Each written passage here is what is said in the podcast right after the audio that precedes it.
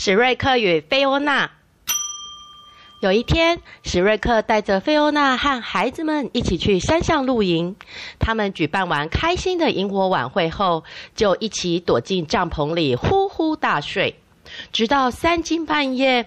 菲欧娜被阵阵寒风给冷醒，她立刻摇醒史瑞克，说：“老公啊，老公啊，你赶快抬头看看星星，告诉我你发现了什么。”史瑞克揉揉惺忪的睡眼，说：“我伟大的老婆大人菲欧娜，你还不够累吗？孩子们好不容易才被哄睡，我们可以不用半夜出来数星星吗？”菲欧娜接着说：“对对，星星，赶快告诉我，你从满天星星推论出什么？”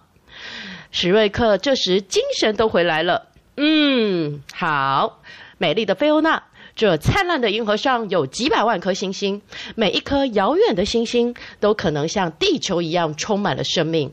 也许在遥远的外太空，也有一个一样的蓝色星球，上面住着一个勇敢的史瑞克和一个美丽的菲欧娜。他们生了一群可爱的小宝贝，正过着幸福美满的快乐生活哦。哦，我真是太感动了。菲欧娜翻了翻白眼，忍不住叹口气说：“史瑞克。”你在发什么疯？你醒来半天了，难道还没有发现我们的帐篷遭小偷了吗？还不赶紧给我去看看孩子们！我们每个人都在追求自己的理想与目标，更多的财富、更高的地位、更难的挑战。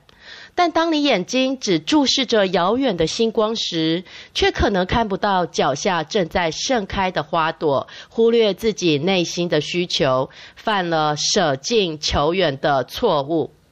孟子说：“道在耳而求诸远，事在易而求诸难。”史瑞克以为费欧娜要他半夜起来数星星，谈论遥远的星光对生命的启示。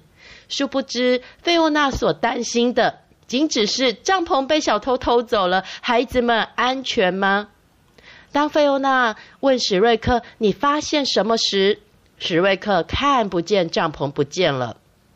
面对帐篷被偷、小孩可能出事这件事，史瑞克没有感觉。我们每个人都可能犯了这种反应错拍的盲点。不懂得珍惜眼前，关注当下。大家不妨利用这则笑话来提醒自己，千万不要为了遥不可及的理想而忽略眼前最该珍惜的人哦。